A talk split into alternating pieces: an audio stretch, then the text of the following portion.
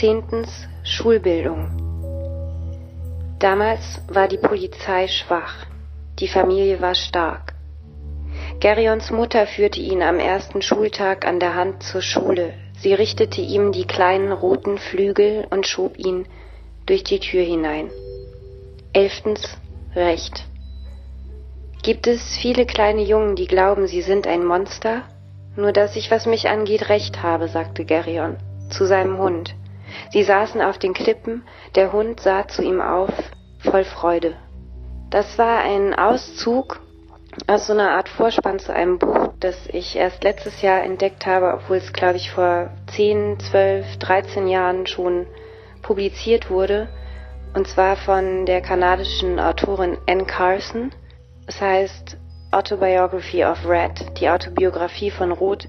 Und weil ich festgestellt habe, dass ich in ein, zwei Minuten so viel Schlaues gar nicht sagen kann oder will von mir selber aus, habe ich gedacht, ich würde euch extrem gerne dieses Buch ans Herz legen, weil das kann so zwei Dinge, das ist literarisch irgendwie super nerdy und interessant und bezaubernd für sich selber. Und abgesehen davon ist es aber auch, also kann es was, was mir schon sehr, sehr lange nicht mehr passiert ist, nämlich dieser Geryon, der im Übrigen eine Figur ist, die sich Anne Carson aus der griechischen Mythenwelt rausleiht quasi und so ins 20. Jahrhundert nach Amerika versetzt, ähm, der wird zu einem Freund.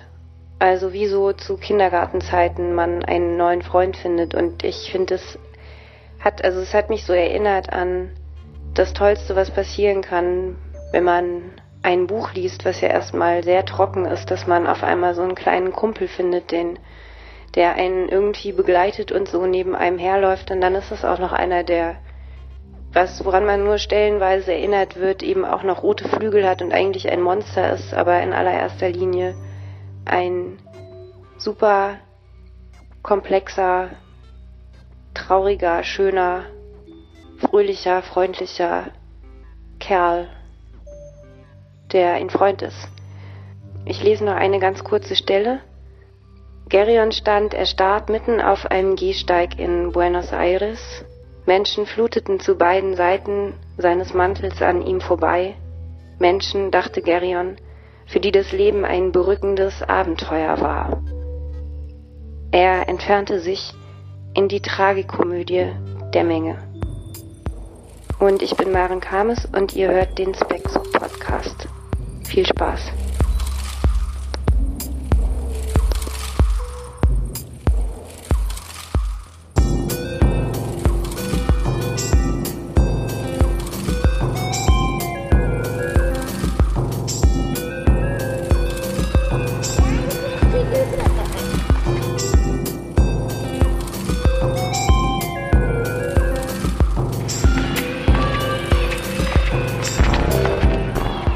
Herzlich willkommen zur sechsten Ausgabe unseres Specs Podcasts. Für diese Ausgabe haben wir zwei Gästinnen in unser Podcast-Studio eingeladen. Ochio Higbe, Oman Blancs Omohimi, kurz Oman Blancs, der ist in Benin geboren und in Lagos und Nigeria aufgewachsen. Mittlerweile lebt er in Ghana und hat dort das multimediale Projekt The Art Concept gegründet. Dazu gesellt sich Nadia Ofuate Al-Azhar, die in Berlin lebt. Sie ist Journalistin und Filmemacherin, hat im letzten Jahr das Buch Wie Rassismus aus Wörtern spricht im Unrast Verlag mit herausgegeben und außerdem ist sie Geschäftsführerin des Berliner Vereins EOTO, kurz für Each One Teach One. Dieser Verein, der setzt sich für die Interessen schwarzer, afrikanischer und afrodiasporischer Menschen in Deutschland und Europa ein. Die Projekte von Nadja und Oman Blanks, die haben daher viel gemein. Beide verstehen sich als Plattform, um schwarzes Wissen zu sammeln, zu archivieren, zu erforschen und weiterzutragen. Zum einen eben aus afrikanischer, aus kontinentaler, zum anderen aus afrodiasporischer Sicht. Wir wollten mit Ihnen sprechen über heterogene schwarze Perspektiven und Erzählungen, Dekolonialisierung und Empowerment. Wie passend, dass im Februar Black History Month ist. Was es damit auf sich hat, dazu jetzt gleich mehr in unserem Gespräch. Mit dabei meine Specs-Kolleginnen Julian Dörr und Nene Sove. Viel Spaß dabei, wir hören uns danach wieder und nicht nur mich, sondern auch Klaus Walter mit einer neuen Ausgabe seiner Kolumne Gegenwartsfunde.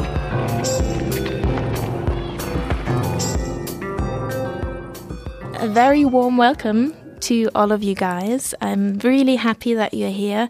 Nadja, you're uh, an author, artist, filmmaker, managing director of EOTO, based in uh, Berlin. Hi. Uh, Omonblanks, um, you're the founder and creative director of The Art Concept um, in Ghana, in Accra. Hi. Um, Julian Dörr, uh, also my colleague here from SPEX, and Neneh Hello. Sowe, also colleague from SPEX. Hi. I'm so glad that you're all here. Um, this talk today for the SPEX podcast um, actually is in connection with Black History Month, which is in February. Over 100 years ago, in 1915, black historian Carter G. Woodson, who was actually the second African American student to get a PhD degree from Harvard University, founded the Association for the Study of African American Life and History in Chicago. He also initiated a Black History Week, which then eventually became Black History Month in the US and in Canada, and it has been adapted in a lot of places all around the world who organize cultural events and so on. Um, Nadja, you from EOTO, which is a community based education and empowerment project and association in Berlin. I, have seen that you also organized events celebrating Black History Month. Why do you think it's important to adapt this concept in Germany? Well, actually, to be uh, honest, you know, for many years I've been quite ambivalent about the concept of Black History Month because I find that um, Black history and Black presence and Black cultural uh, production is an everyday thing uh, and uh, should be integrated in the whole narrative. But yeah, so, but um, nevertheless, I do and we do celebrate and organize events. Um, as it's it's also because we do so many projects in the course of the year, and so it's also nice to uh, put the focus on this community event and um, provide a space for the various black communities in Berlin and also uh, sort of present all our projects, all the works we do, uh, you know, in this in this framework. Mm-hmm.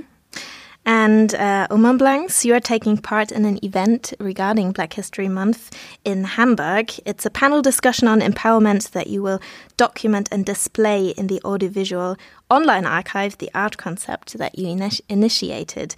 Why did you come um, to Germany to archive that discussion, at what, and what is it going to be about? Um, so my work is just me paying attention to what documentation is, what archiving is, and from an African first perspective, then a black perspective. Um, I've been documenting contemporary conversations. So a lot of people, once they hear archiving, they'll be like, oh, it must be historical and you must go back. Yes, but it's also very important to begin to think about how we document and archive for the next generation, which might be two hours or 300 years from now, right? How are we documenting our conversations? How are we n- expanding the narratives? Because there's so many stereotypes and a lot of people focus on those stereotypes and i feel like the more we expand the narratives the more we reduce the stereotypes right? And yeah it's all about inclusion. So um, we've been to we've been documenting in ghana nigeria cote d'ivoire south africa and i was like yeah it's it's time to start documenting conversations around the black and african community outside of the continent also to start, keep adding to uh, the conversation. So that's why I'm here.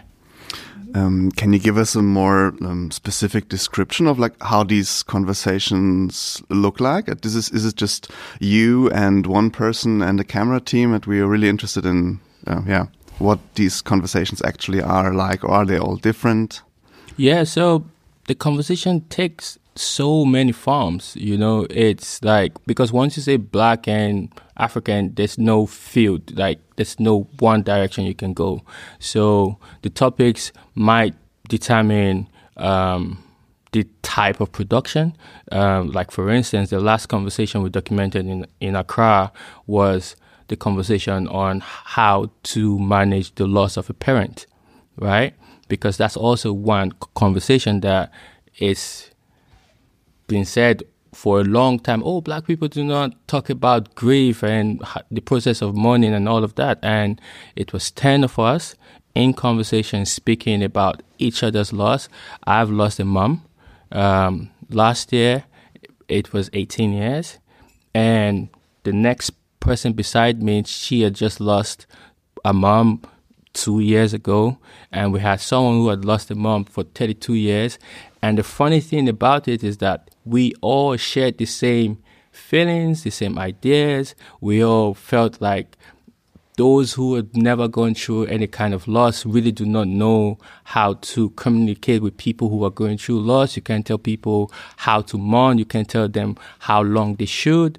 And as black and Africans, and we were just having that conversation, you know? And so when you have a, a conversation like that, you want the camera to document everybody speaking. So that was like a three camera crew kind of setting. But then there are conversations that are like one on one, just two people in conversation. It could be a friend, it could be strangers. So it's like it takes from one to like 10 people. Then we have conversation where there's a panel, there's an audience. After the panel, I've gone through one of our partner conversations was was Fela a feminist? Right. That was a very interesting one. And Q&A. So we document everything. And we just started um, a format called One Minute 50 Seconds, where black people and Africans just speak or display whatever they feel like for a, mi- for a minute and 50 seconds. And that's it.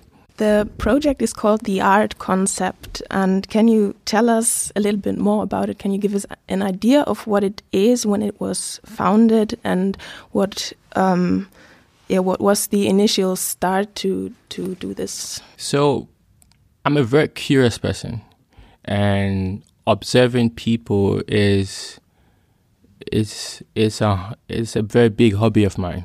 So I'm that person who might go to a party. Though I, I organize events, I produce festivals, that's another thing I do as a creative director. But when I'm not doing that, I am the person who would go for an event, find a corner, sit, and just watch people, right? That's something that I do. So, um, coming from that um, view, 12 years ago, uh, 2012, precisely, Nigeria was going through a very funny moment. So they just removed the su- subsidy, subsidy from oil in Nigeria that year, and everybody went crazy because the fuel price went up. Um, the trade unions went on strike. They shut the country down. And you know how the news get gets so populated by professionals, government opinions, and all of that. A group of us decided to go into the street to document what the people felt were feeling, what they wanted to say. And as we were documenting, I was realizing like there's a very big gap between the people who say they speak for the masses and what the masses are actually saying. And that was what just struck the fire. And from then on, um, I personally made a documentary, sat down with Femi Kuti, and we're just talking about society and how leaders in society have completely, and leaders, I don't just mean political leaders, like whoever feel like they're leaders in society or present themselves as such, a lot of them are very distant from the society they actually lead, right? And from that onset, I just started documenting um, audio conversations, having conversations in my home, inviting people, strangers, friends, and just been thinking about what to do. Um, historically, we all, when we talk about African identity and we talk about um, the the illegal invasion and illegal colonization and all of those things that happened, one of the things you find is the destruction of our system, the like very tactical destruction of our arts, our politics, our religion, and everything. But one thing they could not really destroy is the oral storytelling because you can't really do anything to that, right? And that's where my real inspiration comes from. How do we document and make sure that knowledge, who controls the knowledge production, we control it, but then it's documented in a way that it can be destroyed and is very accessible. And I feel like audiovisual makes it way more accessible beyond text, right?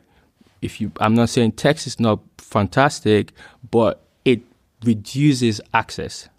And I just feel like knowledge producers should start taking advantage of videos and audio because it opens the access to every other person. Um, I actually think that um, EOTO Nadja, it's um, each one teach one. Uh, that uh, saying has a lot to do with oral history as well, right? Yeah, absolutely. Um, uh, oral history is a vital part, uh, and and the idea that uh, everybody is a producer of knowledge and that it's valid, and that in order to get a full image of something, you need this polyphony and you have to be very wary of structures of power you know who has access to what outlets etc and so yes um, even before i joined EOTO i tried to constantly create you know and not only in text that is one aspect but it's it's a high threshold often you know to work with text. Um, and so i think filmmaking and recording audio is really really vital. And um, when I, um, in 2016, I traveled the former German colonies on the African continent and uh, produced four films together with a colleague, uh, Nicolas Grange, who is a co-founder of Africa is the Future, um, if you know him.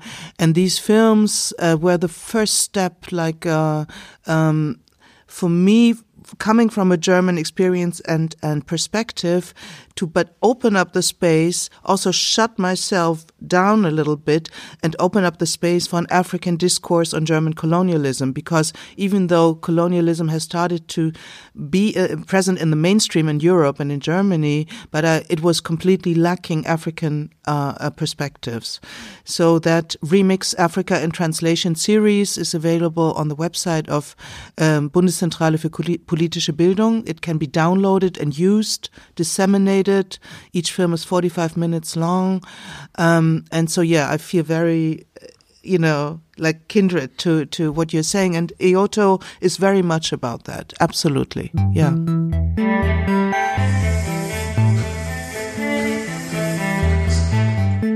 The art platform, uh, the art concept, sorry, Omonblanks, is actually mainly a website where you are archiving all the things that you are uh, collecting, audiovisual um, uh, stuff, you, the things you are filming and recording. Am I right? It's not mainly a website. Um, so, first of all, it started from an idea. So, it's a living idea.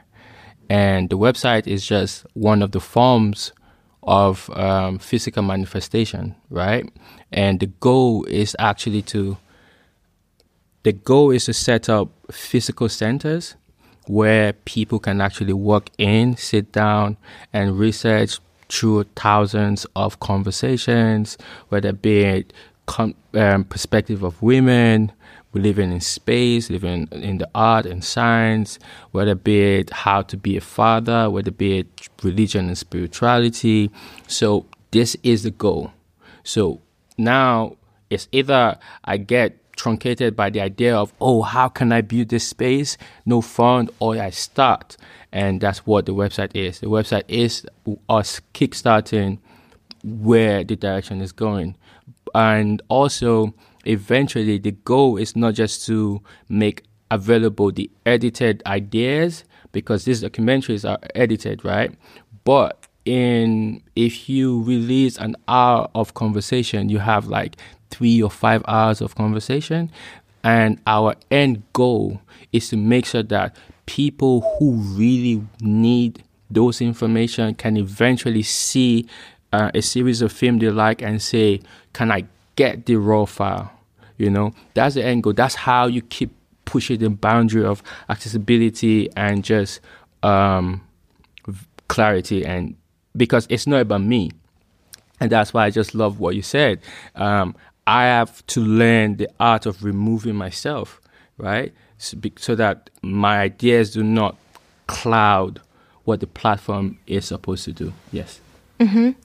So actually, in making being present locally, um, building up uh, places, also like community centers. This is also something very uh, close to uh, EOTO, right? Could you explain a bit more, Nadja, what EOTO is as a place? Yeah. so I've only been a part of EOTO uh, since the fall of 2017, but it was founded um, as a grassroots uh, association. Uh, it was a voluntary uh, uh, engagement of people, and it all started in 2012 um, around a donation of books. Uh, so uh, it was the testament of Vera Heyer, an Afro-German activist and avid reader who had been collecting uh, books for many, many years um, by African authors, by African diasporic authors, and so she had a collection of about, I think, 1,500 titles. And uh, through Tina Bach, one of the founders of EOTO, it did land in uh, in Wedding, uh, in in uh, the neighborhood of Wedding in Berlin, um, and so they managed to get small rooms. Uh, you know, and some funding to pay the rent, which was low. And then really from that, around the books, around that library, and we call it the Vera Heyer Archiv, um, to honor her, it, it developed, it blossomed. And so uh, at this point, uh, we now have about a dozen employees, not all of them full time, but, and then still many volunteers, obviously still. Um, and so we are doing sort of the, well, we, we are professionalizing, you know, the structures and on the same, uh, at the same time, uh, we really want to keep the, uh, the community alive and also the volunteering spirit alive. And that's sometimes a challenge at this stage. Uh, what do we do? We ha- still have the library. By now we have around 8,000 titles. Uh, we have a large space now uh, where also all the employees are located and they are working. Um, we do youth work. Um, that's really an important aspect. Um, we do consulting for victims of anti-black racism. Um, we do a lot of uh, political networking and lobbying, and uh, we work internationally. So it's all about creating networks and.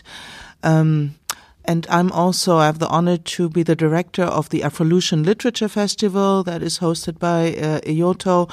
Again, the idea of networking there is really important. So each year I, uh, I choose a partner from the continent. Last year it was the Lagos uh, Book Festival. Lola Shoneyin joined us with a delegation of artists from her last edition. And the upcoming one in June of 2020 will be in collaboration with uh, Felwine Sarr's uh, Atelier de la Pensée. That's a Senegalese, uh, um, more than a think tank actually. And you know Felwine Sarr, so he's also coming with a, a delegation of about 10 artists from his last edition. So the idea of networking and and um, creating strong bonds between Africa and its diasporas, but also engaging the global diasporas in the same space. So we always make sure we have people from Canada, the Caribbean, the U.S., etc., and to provide that space of discourse and exchange.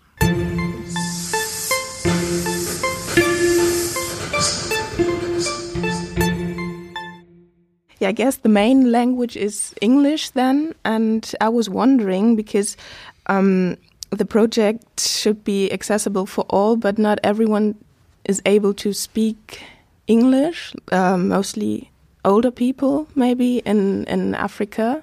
Um, not not everyone, but some people. Um, so, how do you think can you make it accessible for them, or how can you document their stories? Okay, um, this is this is an important question, and it's something that I have been thinking a lot about and having conversations around. And the first question is no, not all the conversations are in English. Okay. Yes, because the continent, fifty-four countries, there's so many languages all over the place. We have conversations in French, we have in English. Um, I have conversation with my grandmother and I've documented my grandmother and she speaks Esan. And so one of the things that I just stumbled upon is to translate.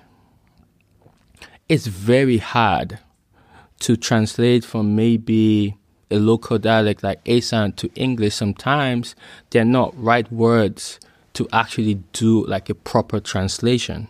So there are some um, parts of this documentation that we might just leave without translating them because it's a form of um, preserving the language in its original self, right?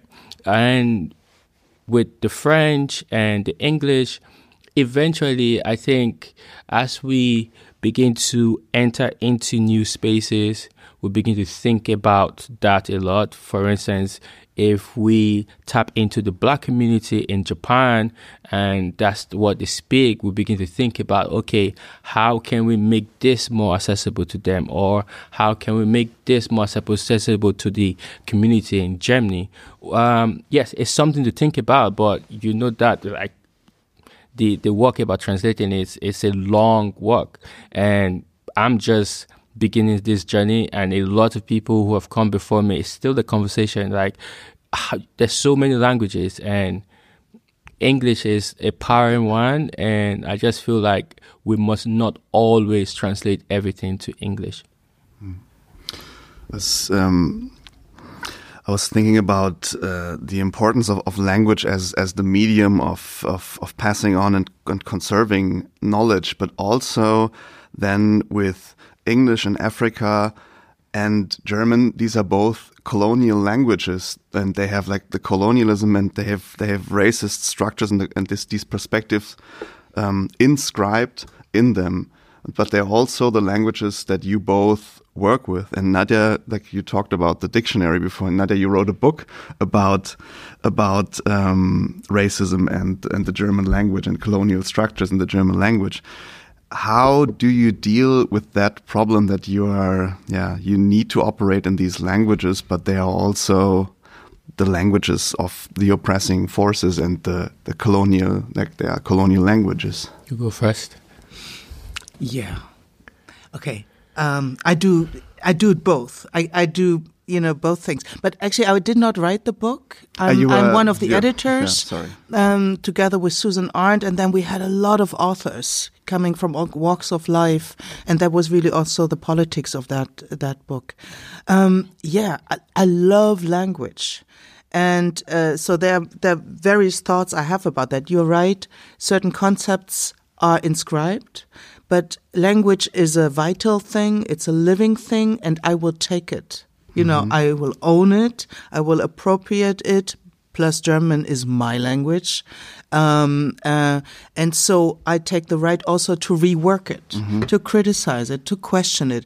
I mean, it's such a fascist idea that there's a set way of doing this language and that it always has to remain. Yeah, it's like, I mean, it's like the weirdest idea ever. Mm-hmm. I mean, language is such a living, wonderful thing, and we need new words and we need new slangs and we need all the dialects that you find in that. Um, so I cherish language and I own it, and I don't own it alone, you know. And I fight. It's a it's a place of struggle, and translation is a creative act. It's it's hard. Uh, uh, it's wonderful, you know, and there is always like a a bit of also interpretation uh, in in the act of translation, but I'm also a big, big, big fan of uh, of translation, and now I'm in awe about the digital options that are now growing around that. And in terms of African languages, I mean, yes, these are colonial languages: English, French, uh, German, Portuguese. Still, I'm I still there is this act of appropriation also in the African diasporas. Um, that is a, a, good thing. That's a wonderful thing. Think of all the Creole languages, for example. But then also, I have a deep respect for African languages and um, a, a, a, great desire to also support the acts of producing literature and text in them and, you know, uh, recording um, and then trying to uh, translate, and sometimes it works and sometimes it doesn't, doesn't matter. But I'm also thinking that from my travels on the African continent, what became really clear is that the European culture institutes that are present there and that teach their languages and their cultures, like namely Goethe Institute, Institut Français, maybe to an extent British Council, they really dominate certain fields of uh, cultural discourse. You know, they offer spaces, uh, and then, but they also basically own that space, and people have to, you know, hold their conversations there. And so, I think what's really, really, really, really necessary is to establish um, African cultural centers, not only on the continent, because I mean, somebody in South Africa should be able to learn Swahili, and um, you know, somebody in Morocco should learn uh, Ewe. Um, but but also to to to to keep these languages alive, to honor them, but also uh, enable us uh, in Europe, for example, uh, to to learn these languages, you know, and to really have that exchange. And for that, I find it's really necessary to start thinking about an international network, including on the African continent, for African cultural centers. Um, the way we look at, because at the end of the day, even the language English now our own now. You understand? Um, within I speak now na pidgin. You get and we get pidgin for Nigeria, we get pidgin for Ghana, we get pidgin all over West Africa, and we get other countries for the continent get pidgin. You understand? So obviously we get our own local language, but the English also now our language. Just like she just talked now, the German now language. You know if you come out. You understand? So at the end of the day, it been metamorphosis, you see. Mm-hmm. So we they add, we they remove. And this English now, now the one where I master the most. But I speak English. But this pidgin English where I speak now, when if I want to express myself to the very depth of am, now this one I speak. You get. And this now a combination of local references, local languages, and English. We look the English say, ah, this English I know if you use them express myself like this, okay, make a flip arm. So this is how this is how it happens, you know. You it's it's an integration, but also it's important to pay attention to where is this coming from. And that's why it goes back to my premise for everything I do with TAC is who are we? Where are we coming from? Then that informs where we are and where we are going to.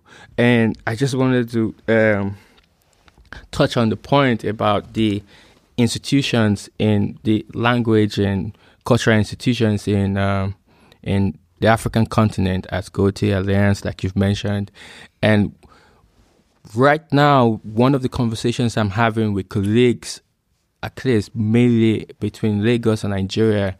And it's a conversation I want to bring here and take it as far as we can go.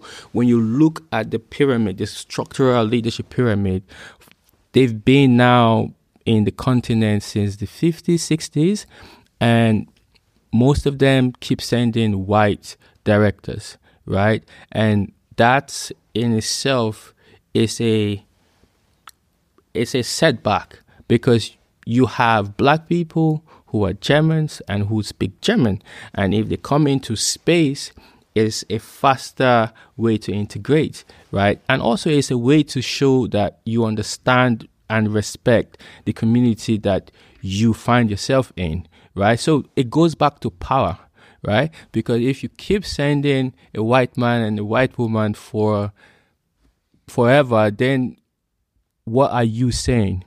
So this is the reason why we, yes, some of us have worked with institutions like this and we'll continue to work with them, but we also continue to call them out and we'll also continue to set up our own institutions, right? As we accept and denounce what we think is right or wrong. And and every black person and this is this is just the the opinion from the the point I document every black person, every African person, however they want to enter the conversation about race, they are completely free to. well, speaking about um, colonial structures that are still all around us, um, Nadja, actually, the place in Wedding where EOTO is based, there was an ongoing discussion about street names mm. in Wedding. Mm. And I saw that EOTO is also involved in a new project together with um, Verein Berlin Postkolonial, um, which is um, about, it's going to be about Berlin's colonial history and about decolonization. Can you tell me a bit more about that new project and mm. what uh, actions are going to uh, be taken, and maybe also how uh, politics, um, German politics, how the support is, what it's like here? Mm. Well, actually, yeah, it's a five year project and it's a liaison, it's a collaboration between the City Museum of Berlin and three NGOs, amongst them Berlin Postkolonial, each one teach one EOTO, and also the Initiative of Black People in Germany, ISD. Um, the funding is coming actually from the Berlin Senate for Culture in Europe. Uh, plus federal money from Kulturstiftung des Bundes. I don't know how to translate that. Um, and so, yes, actually, because in the Berlin Coalition Treaty, um, um, the plan to acknowledge uh, colonial history in Berlin, you know, is is is uh, integrated. So you know there is a great interest uh, by the current government or um, to to address that, you know, and then also to decolonize whatever that might mean. I think the project might give us an uh, opportunity also to critically uh, think about this um, very fashionable term, you know, by now. Uh, I personally still don't know what it means because you cannot really undo colonialism. How can you do that? Uh, I would much prefer to take a good long moment to look at colonialism and its perseverance. And to be honest but you know i'm going to make make that point very strong. But yeah but there are also some really material things. Berlin postkolonial and has been fighting for many many years um, to change certain street names because in germany we still have street names that are named after colonial murderers and criminals. Um, um, and so that is well on its way with some of the worst people, you know, historically, like Peters, Lüderitz, um, uh, Nachtigall, you know, uh, those street names will will be changed. Um, the project is really is quite complex, so it has three parts in a way, actually four. Uh, let's start with the three. Um, first of all, it's a map. It's a it's a online mapping. Um, that not only shows colonial spaces in Berlin, um, but also decolonial and critical spaces in Berlin and events.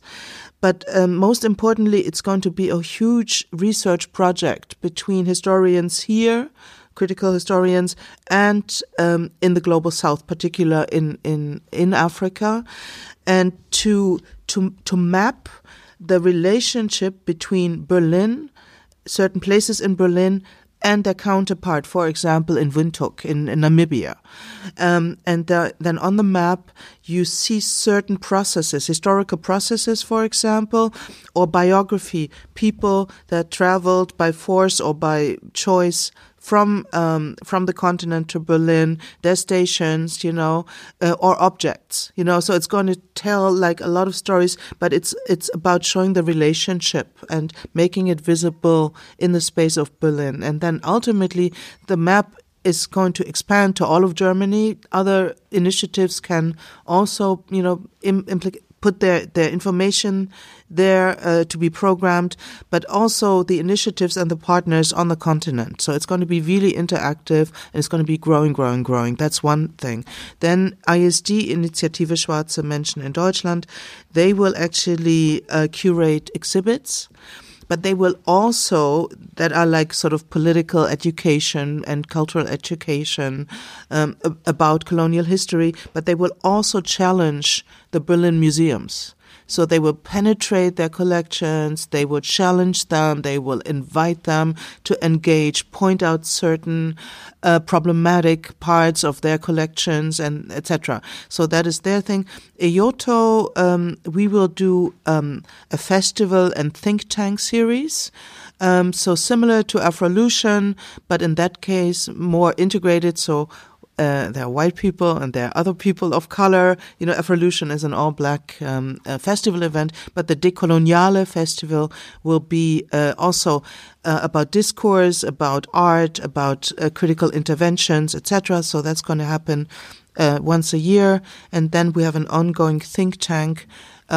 talking about and inviting specialists, um, especially from Africa, uh, and you know from the local communities to engage on questions of remembrance and how is it appropriate to remember this history and have it be like a living thing not just a monument and then it's done with but how can it be like a living thing you know like a um, archive and a documentation center with a performance space for example but also some spaces to acknowledge the spiritual aspect because that is really something that we must not forget. I mean, the spiritual universes that have been destroyed or really severely marred uh, and compromised, that is something that needs to be reinvigorated and supported and acknowledged because the mission came before uh, the you know the the penetration in terms of you know soldiers and land grabbing. There was the colonization of the mind and of the spiritual space, and that kills a people, as far as I'm concerned, mm-hmm. or it really severely hampers them, and that is an ongoing thing. So, yeah, I'm looking, you know, but that that will be like a polylogue on how to remember, how to be with that what is already, make it visible, and then uh, yeah. Um, to just to add to that, um, so whenever I hear the idea of decolonization, it's it's always a very interesting one because um, it's never ending, and you you can't completely be decolonized if the the knowledge base, if your curriculum, if um, whatever programming as a society that you fall under is white controlled. And if you look at it, academia controls every form of knowledge and is whitewashed, right? So even post all the independent states in the African continent, the presence of white control is really highly documented, right? And in America, they just celebrated the 400 years of slavery since the last slave trade, the last slave ship was um, sent to America. And there's last year there's this massive migration of black people, majorly from America and from all over the world, called the Year of Return. And everyone is entering back into the continent the best way they can. But it still goes back to who produces the knowledge. If you go down to um, Ghana and you look into the curriculum, you see that it's highly Western influenced, right? So, how many knowledge producers do we have? We need to keep increasing our knowledge base. And just because of that, I'm like, okay, decolonization is an ongoing thing. But as an African or as a black person, that's just one aspect, right? Because that doesn't completely tell the story, right? So for me, not this is this is me now. This is not me speaking for TAC. For me, I go with the imagination, the power of imagination, uncolonized, pre missionaries, pre invaders, pre all of and pretty the white interaction. Who were we? You know, how you digging deep into your history. A lot of the black diaspora who might not have um, a connection to their African identity, how do we reconnect them to that, right? And I'm coming back in in June to take a workshop on this, and I'm bringing the idea of imagination, like the idea of imagining um, a foremother or a forefather from any part of the continent and begin to own that because white oppression or white supremacy is an illusion. It's physically present, but it's an illusion that any white person who feels that they are superior is is a lie. But systematically, they've told themselves that lie over and over again, and there are white people who believe it. That's why they're racist. That's why they're oppressed. And we as black people, we must realize that the slavery, the transatlantic slave trade, the colonization, all of this is just a fraction of who we are, right? Yeah.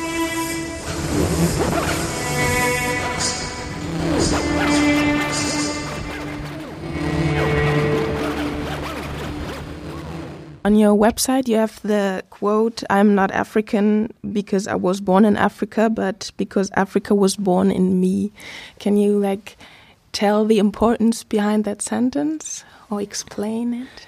Yes. So when I was about to write my mission statement, my research statement, my practice statement, I started doing some text references because there's so many white references to uh, the idea of where do we come from and all of that. And a lot of the references I had is very oral, like it's embedded in our like historical storytelling, right? But I can't reference my grandmother or whatever. So, which I can, but if I reference it, you'd be like, that's not knowledge, right? So then I started stumbling on the idea of reclaiming. So Chinua Achebe, for instance, all this work is reimagining, reclaiming the identity. And when you listen to Kwame Nkrumah, he was speaking about Africa as an idea that connects people, that empowers identity, right? And that's a powerful statement from him. So for me now, every a lot of the times when I speak to some black pe- black people in the diaspora, they'd be like, "Oh, I've not visited the country, I've not visited the continent, and you know, I want to feel African." And that's a statement that says, "You are not African because you were born in Africa. Africa was born in you." So, just like she said, German is my language. Wherever, wherever you step your foot, your foot on, however long you've been, you can claim wherever space you exist in. And to be African doesn't mean not everybody has the flight ticket to go to Namibia or go to South Africa. You cannot remove the African identity away from them. It's not something that you can collect away from. They can have physical references, they can read books, they can have experiences by travels, but if a white person travels 50 years and go into the continent, does that make them African? No, it just make them knowledgeable. So it's a complete different case to be knowledgeable and to be. Every black person has an African identity and an African root if they choose to. Because there are people who do not choose to. They choose to be present wherever they find themselves. And whoever chooses to reconnect, you can reclaim your identity. It's not it's not to be bought, it's not to be given, it's not to be collected, it's within you. So you are not African or black because you were born. It's in you. You were born with it. Yeah. Is it also a relatable sentence for you, Nadja? Oh, I mean, if we want to speak about identity, whatever that might mean, we're going to sit here tomorrow. Yeah. You know, I mean, I find that really interesting because, I mean, I love what, what he's saying, and he's also saying it from a very um, particular experience and positioning. Um, and um, so what I'm about to say is should be considered the same. Um, so I do agree. It's it's there is an element of choice. For example, I've lived in in the United States in the black community very consciously for seven, eight years in New York because I needed a break from Germany, and then you know ultimately I came back to claim my Germanness and my Europeanness. But if you nail me down, I still could not tell you what Germanness or Europeanness actually means. I really do not. It's like we call it Worthülsen. You know, whatever I could produce, it's like you know empty shells of words. So and with the same, you know, and obviously I do claim my Africanness, but I can be really many things at the same time. And sister, it's not a problem whatsoever. I'm not divided. I'm not torn. I'm perfectly fine. I'm even richer. It, you know, and so I'm I'm I'm juggling. I'm playing with that because I don't like to nail down identity. When I'm working and speaking and producing work in Germany, I it's a political it's it's it's a political stand I'm taking. So I'm owning the blackness or the Africanness, um, but ultimately we were forced into that blackness, you know, by racism, you know, by the structures. So now I'm claiming it. You know, I'm taking it and I'm using it. But I know actually it's also in a way, ultimately it will be an empty shell, maybe one day and completely unnecessary. But now I'm carrying that shroud with pride and I'm, I'm, it gives me, um, what is her name? The um, Indian, um, the, the philosopher of Indian descent. She called it a strategic essentialism. What is her name? Tip of. Uh, Spivak so use that term. It's an essential, essential. Um, uh, no, it's a strategic essentialism. Uh, so blackness, yeah. So it has many. It's like a, when I flip it, it's a coin with many with many sides. You know, the way I want to speak about it. But but yeah, uh, sure. So I, I claim my Africanness, but I also insist on my my Germanness. You know, and there are many things I I, I, you know, I own, and it's really funny because, for example, um, I, I love fashion. You know, I have a beautiful dress that was tailored by uh, two Cameroonian sisters based in Munich, and they do uh, they they tailor a traditional Bavarian dresses called dirndl. You know the dirndls with the little blouse and the little thing, and so dirndls and a little apron. But they they fashion them from um, high quality African cloth, African prints. And so I love my dirndl, you know, it looks fantastic. It has some cowrie shells on it as well. And it makes traditionalists in Bavaria absolutely crazy and nuts. so when I have like an appointment in Munich to speak with somebody from the Christian Socialist uh, Party, I make sure I always wear my dirndl, Great. you know, just to trigger them because I own Bavarianness even. You yeah. know, I can be Bavarian. I am. Uh, you know, and so yeah, it's a game. Yeah, but it's it's this is actually what I'm saying mm-hmm. because because she asked me specific, specifically from the African identity because it means that as a person you can claim mm-hmm. what you want to claim. It, it that statement completely opens how to reclaim your identity because for me I'm from Benin right? But I'm Esan. But then I'm from Edo State. Then I moved to Lagos and I have a bit of being a Lagosian. Then I moved to Ghana and I've been in Ghana for six years. You can't tell me that that is not rubbing off me and I keep up traveling. There's so many things. And sometimes when people see me be like, oh, you're not Nigerian enough, what does that mean? Mm-hmm. Right? So mm-hmm. that's what this is, is that statement gives you the power to add and remove and accept and denounce and claim. It just opens it up. Mm-hmm. So you are you can be anything. Just like I was talking about the Africans or black people in Japan or in, in Asia, for instance, who are completely from that culture, right? They don't know any other thing. You can't tell them they're not that. But then I'm saying you can't tell them they're not black. You can't tell them they're not African. You can't tell them they're not what they say they are right? So mm-hmm. claim where you belong. Yeah.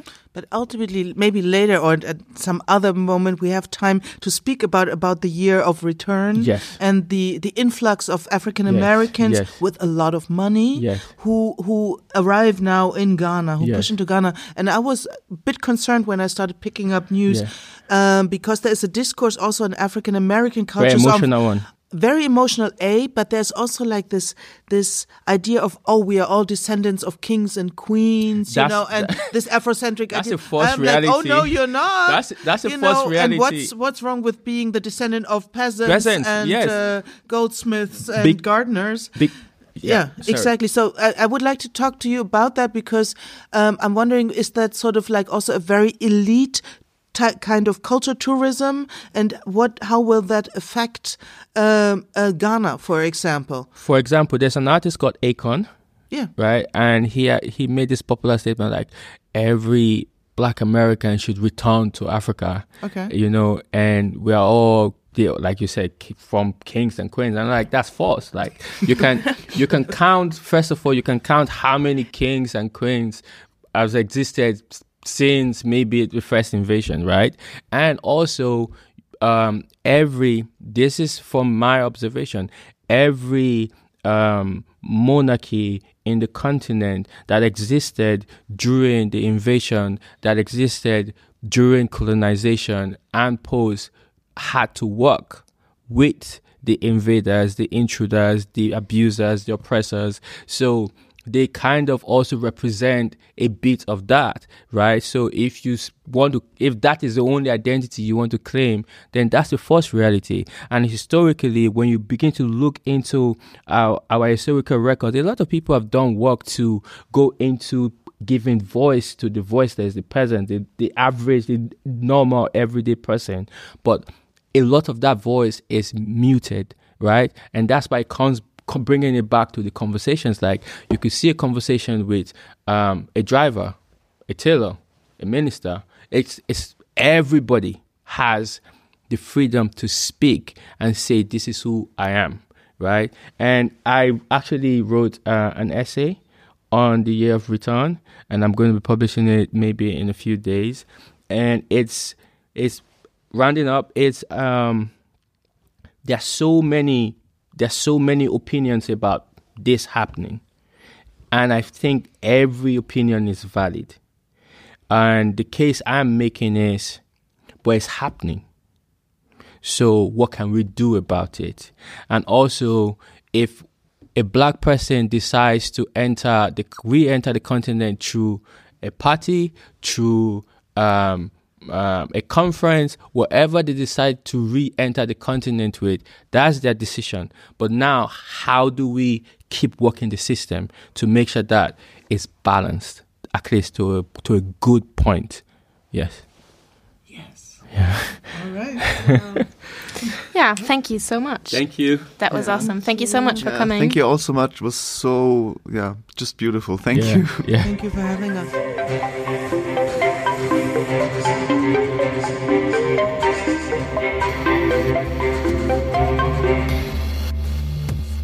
Das Gespräch mit Nadia Ofuate Alazar vom Berliner Verein EOTO und Ochiobe Omoblancs Omohimi, der derzeit Artist in Residency ist beim Verein Embassy in Hamburg. Dort setzt er gerade seine Forschungs- und Archivierungsarbeiten fort, trifft sich mit Menschen der Black Community in Hamburg und er hat eine Art Videoinstallation entwickelt, die ins Ghana der kolonialen Befreiung führt in die 50er Jahre. Die könnt ihr euch noch anschauen, wenn ihr in Hamburg seid, am 15. Februar in der Embassy. Es gibt in vielen deutschen Städten in diesem Monat Veranstaltungen zum Black History Month. Ein paar davon habe ich euch in die Show Notes zu diesem Podcast geschrieben, genauso wie einige weitere Tipps und Klicks zum Thema. Hier geht es jetzt weiter mit Klaus Walter und einer neuen Ausgabe seiner Kolumne. Gegenwartsfunde. Gegenwartsfunde. Gegenwartsfunde.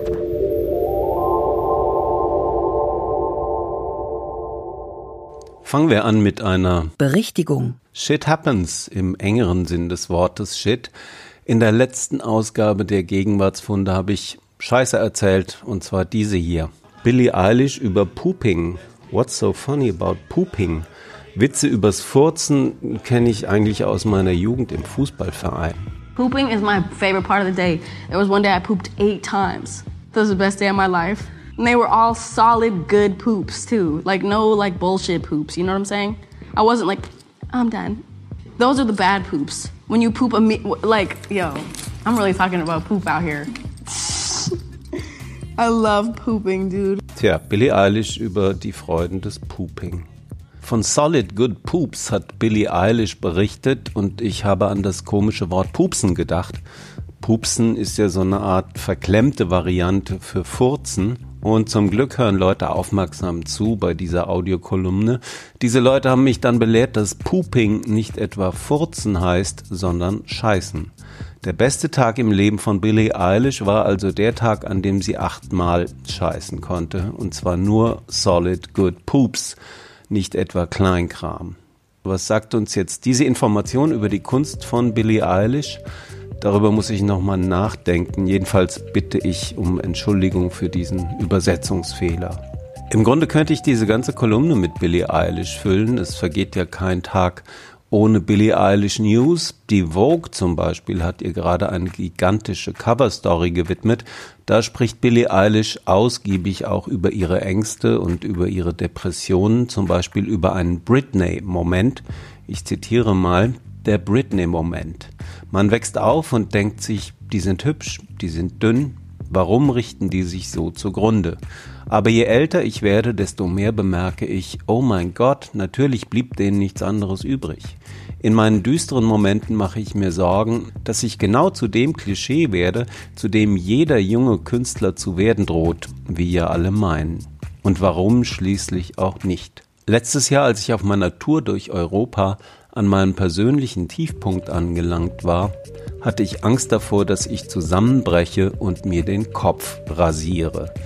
Das also war der Britney-Moment von Billie Eilish. Und in dieser Vogue-Geschichte gibt es noch einen Link zu Billie Eilish's Best Fashion Moments auf Instagram. Auch da kann man viel Zeit verbringen. Und es gibt die Rubrik Five Things You Didn't Know About Billie Eilish.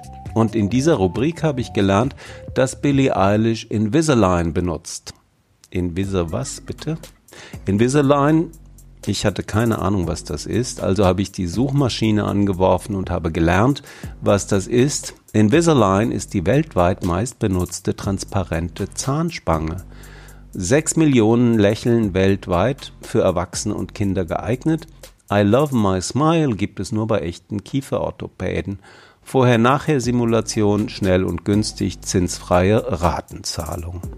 Tja, vielleicht äh, kannte ich Invisalign nicht, weil ich aus dem Zahnspangenalter raus bin. Wobei Zahnspange, glaube ich, gar nicht mehr mit Alter zu tun hat heutzutage.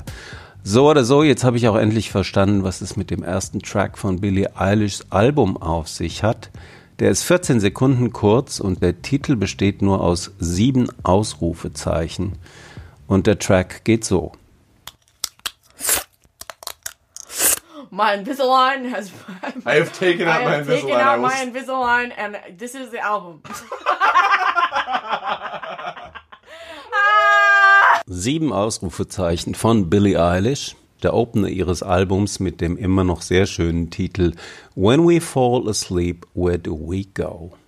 Und was haben wir da gehört? 40 seconds of a sound familiar to any user of the dental aids, the click of taking them out. Also das Klicken, wenn man die Zahnspange rausnimmt. Invisalign. Man lernt nie aus. Und ich habe auch noch ein schönes Wort kennengelernt, ein schönes Wort für eine nicht so schöne Sache. Orthodontia. Klingt toll, oder? Orthodontia. Eilish's Orthodontia makes frequent appearances in her interviews. Orthodontia heißt einfach Kieferorthopädie. Klingt aber irgendwie besser, Orthodontia.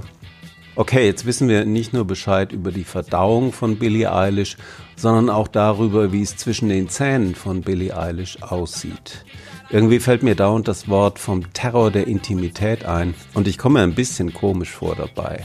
Habe ich vielleicht einen Billie Eilish Fetisch? Ist das normal in meinem Alter? Andere Leute sterben mit 64, Andy Gill von der Gang of Four zum Beispiel.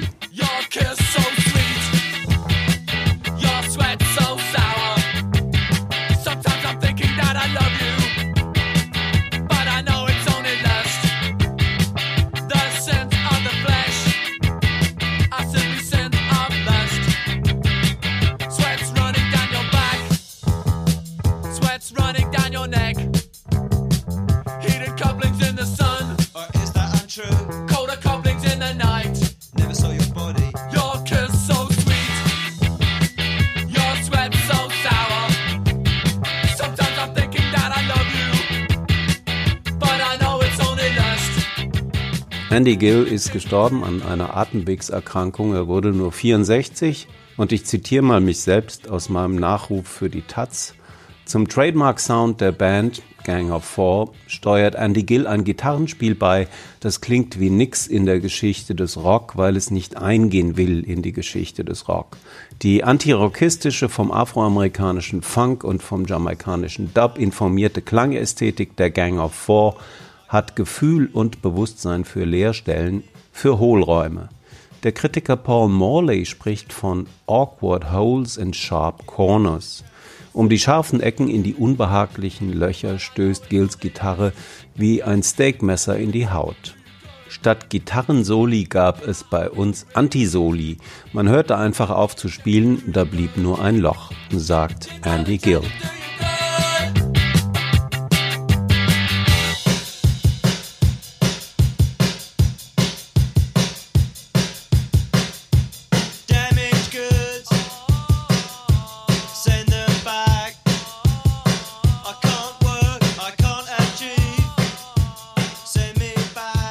Aber zurück zu Billie Eilish. Es gibt kein Enterinnen. Fünf Grammys hat Billie Eilish gewonnen für ihr Album mit dem nach wie vor schönen Titel When We All Fall Asleep, Where Do We Go? Und unter diesen fünf Grammys die sogenannten Big Four, Album, Record, Song und Best New Artist. Damit ist Billie Eilish die erste Frau, der das gelungen ist und das mit 18 Jahren. Und selbstverständlich ist die erste Frau, der das gelungen ist, eine weiße Frau. Wie die Oscars sind auch die Grammys nach wie vor rassifiziert. Lizzo, die afroamerikanische Sängerin, hat drei Grammys gewonnen. Da lohnt sich ein Blick auf die Kategorien. Best Pop Solo Performance, Best Urban Contemporary Album und Best Traditional RB Performance. Und Urban und RB sind nach wie vor schamhafte Umschreibungen für Musik von schwarzen Leuten. Lizzo gewinnt also drei Grammys, aber keinen in der Königinnen-Disziplin.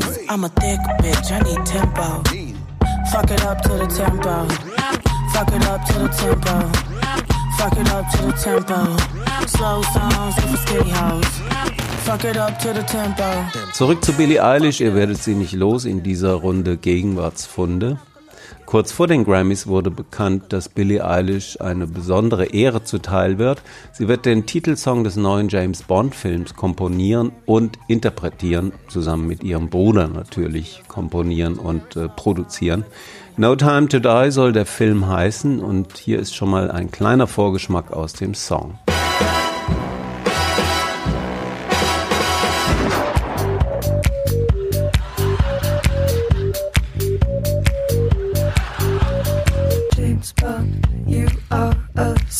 Spy movie.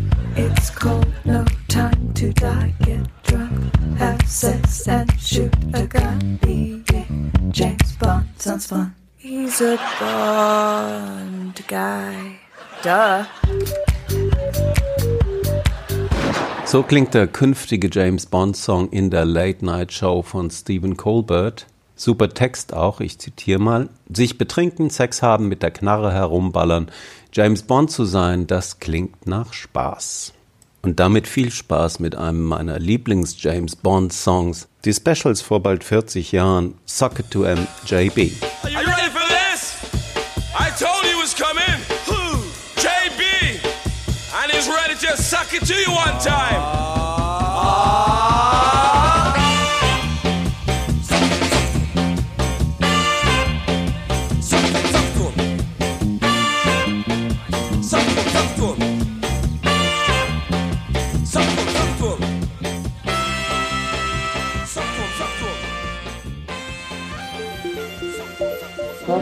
Gegenwartsfunde.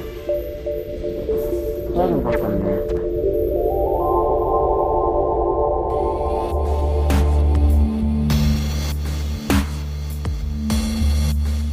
Musikkritik zum Ausklang dieser Podcast-Ausgabe. Und genau da setzen wir auch an in der nächsten Folge.